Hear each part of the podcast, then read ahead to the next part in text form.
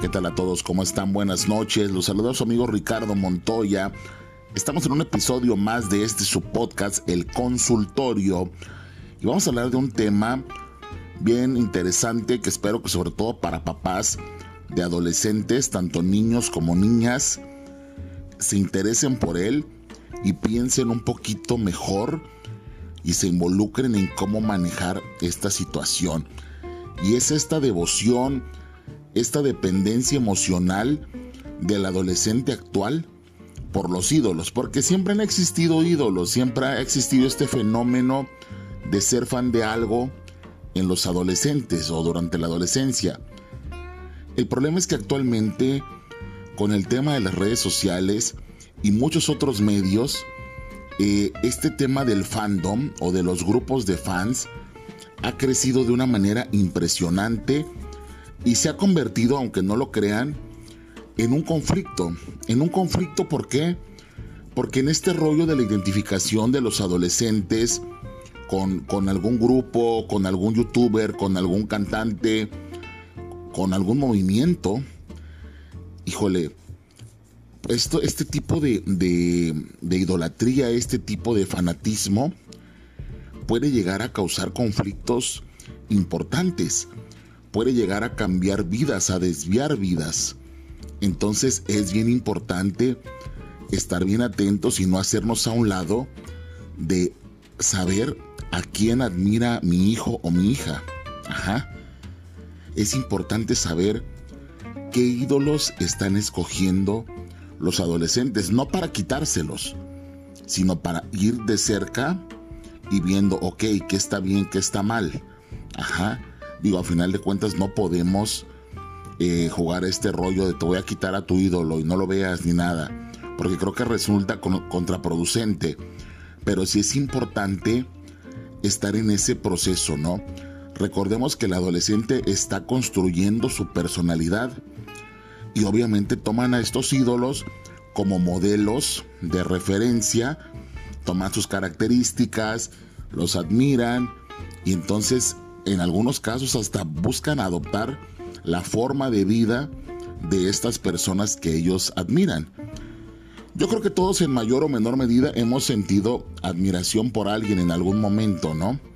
Hemos sido fans, aunque antes, pues ser fans no era lo que es ahora, ¿no? A lo mejor es un buen momento para ser fans, para, para pertenecer a un fandom pero también hay que ver qué tan positivo es eso, por sus peculiaridades, por sus características.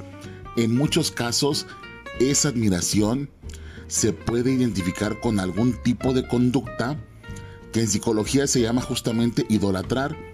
Entonces, hace referencia a la valoración y reconocimiento que hacemos de otra persona centrada en sus cualidades positivas, pero no siempre son positivas. Entonces esa persona personaje por la que se siente ese reconocimiento, esa admiración, puede tener características que no sean las más adecuadas para un adolescente. a lo mejor uno como adulto lo puede ver de una forma mucho más objetiva, pero el adolescente tal vez no está listo para eso. Entonces, como les mencionaba, para bien o para mal, los ídolos son modelos de identificación y generan influencia en las conductas de los adolescentes. Esto obviamente impacta en el desarrollo de su personalidad y a veces, en verdad, señores, cambian el destino de una vida. Por ejemplo, a lo mejor voy a sonar exagerado, pero digo, un ídolo te puede llevar hasta cierto punto a imitar conductas como ingerir alcohol, ingerir drogas, a lo mejor temas sexuales o X tema negativo, a lo mejor un comportamiento rebelde, un comportamiento irreverente, un comportamiento caótico.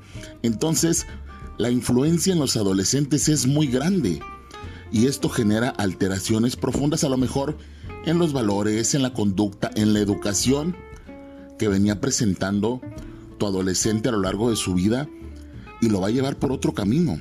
Ajá. Los adolescentes sí cambian al tener, al tener algún ídolo como modelo. Ajá. Y, es más, si el ídolo cambia, también ellos cambian. Ajá.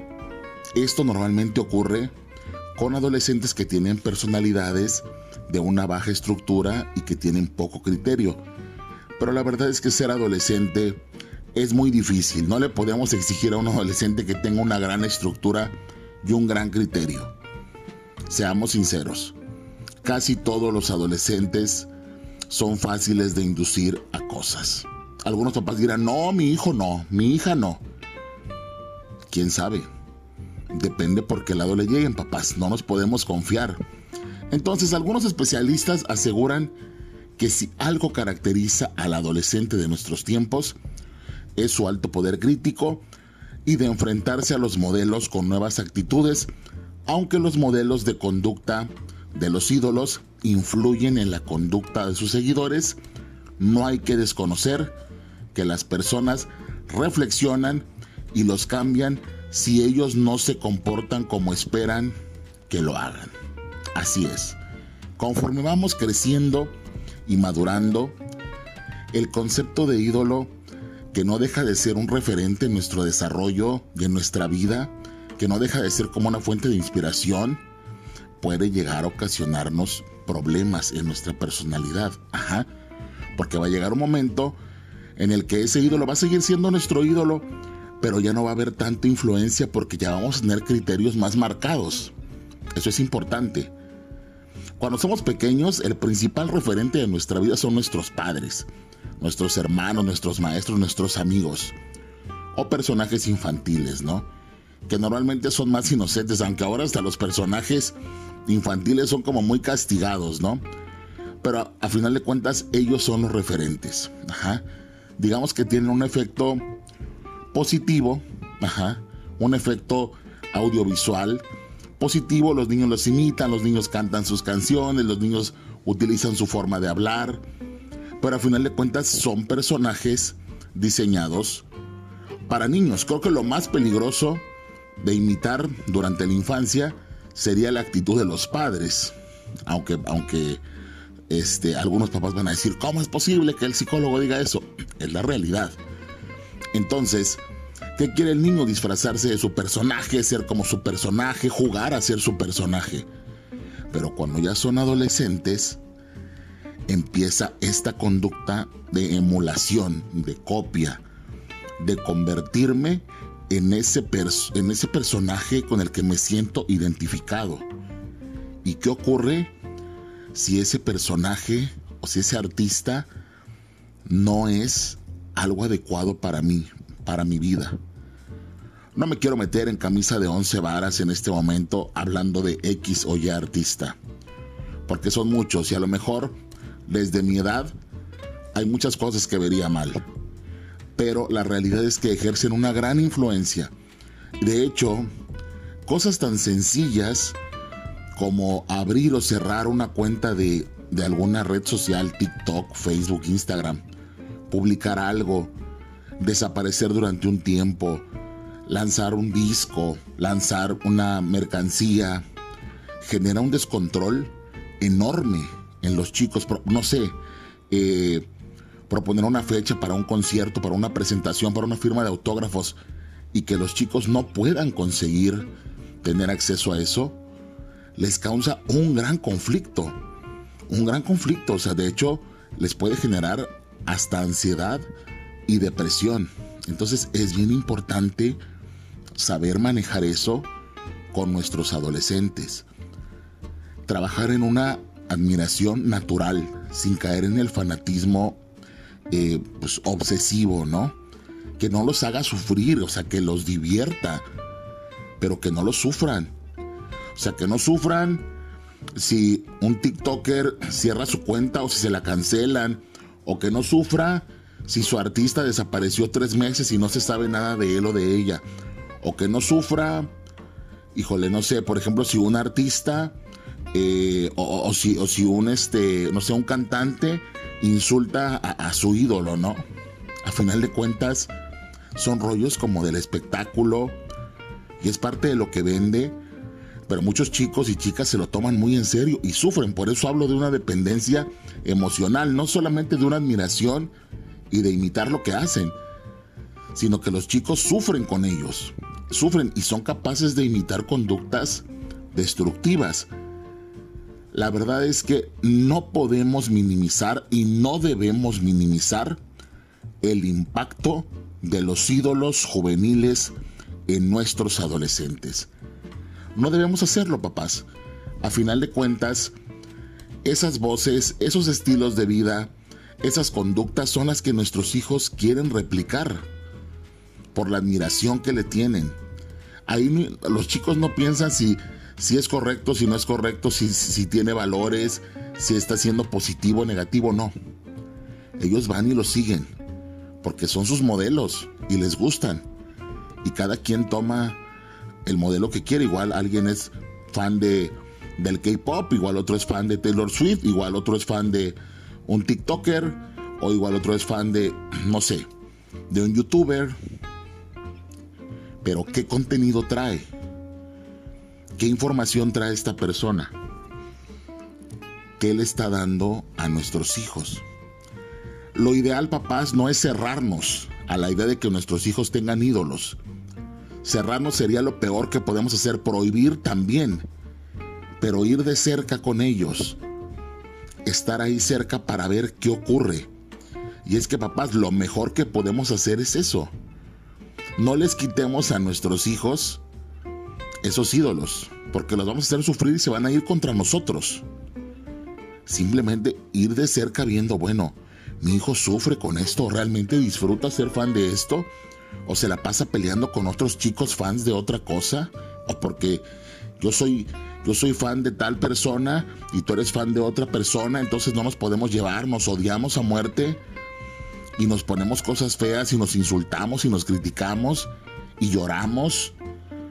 Y por ejemplo, si a mi si a mi cantante favorito o cantante eh, eh, o youtuber favorito se le muere su perro, se le muere su gato y se deprime, yo también me deprimo con esa persona y si la persona te dice, llevo tres días en depresión, no salgo de mi casa y publica eso, pues también tu hijo adolescente va a replicar esa conducta. Es bien importante, papás, no cerrarse, porque me ha tocado muchísimos papás que lo único que hacen es prohibir. Te prohíbo, no lo vuelves a ver, quítame eso, te voy a quitar el teléfono, te voy a quitar el internet, deja de ver esos videos. Es más que eso, papás. Es que debemos estar cerca de nuestros hijos, empatizar con ellos para poder estar ahí, ahí cerca, ahí cerca, juntitos para ver qué pasa, escuchando la música, viendo los videos, conocer qué es lo que consume mi hijo y qué es lo que le gusta tanto, mi hijo o mi hija, qué le gusta tanto, digamos, entrar en el juego de nuestros hijos adolescentes. Sobre todo si ellos lo permiten, qué mejor. Si nuestro hijo o hija nos está diciendo, mira, esto me gusta, mira, este es mi ídolo, mira, yo soy fan de tal cosa, estar ahí cerca, estar ahí cerca, en, primera fila. Y si yo voy a estar contigo en primera fila, yo también soy fan, yo estoy contigo, pero también para ver si es algo bueno o si es algo malo si te está generando cosas positivas o cosas negativas, no para decirlo directamente. Repito, papás, es como ir llevando a nuestro hijo, como cuando los niños aprenden a caminar y se les ponen estas, estos arneses y los vamos llevando para que no se pierdan, así. Es como un arnés imaginario. Voy contigo, voy siguiendo tu, admiración, voy siguiendo contigo a tu ídolo. Aquí estoy, aquí estoy para que si algo malo ocurre, yo sepa qué hacer y yo esté contigo y no pase a algo, algo grave, ¿no? Que no repliques conductas como puede ser bebida, como puede ser tabaco, drogas, o a lo mejor cosas que no son propias de la edad, ¿no? En algunos casos hasta intentos de suicidio, cosas realmente complejas. Ajá. Entonces, señores, repito, no prohibir, pero sí estar súper de cerca. La comunicación con nuestros hijos adolescentes es básica. Estoy cerca, veo que cantan tus ídolos, veo qué videos suben. Veo qué publican, veo de qué hablan. Ahí estoy pendiente, acompañándote, admirando junto contigo. Ahí la verdad, señores, es un ganar-ganar. ¿Por qué? Porque ganamos conviviendo con nuestros hijos y viviendo esos momentos y también ganamos porque estamos cerca y estamos observando y vigilando cualquier cosa que se pueda salir de control. Señores, seamos más abiertos, estemos cerca de nuestros hijos, recuerden con ese arnés imaginario cerquita, voy de cerca contigo, quiero saber a quién admiras, quiero saber qué te, qué te propone, quiero saber qué publica, quiero saber qué consumes, quiero saber qué te hace sentir esta persona, para que después las emociones o la estabilidad emocional de nuestros hijos no esté en manos de un cantante o de un youtuber o X influencer. Papás, señores, señoras, esto es todo por el día de hoy en este episodio del consultorio. Espero que me escuchen en un episodio próximo. Que pasen buenas noches. Hasta luego.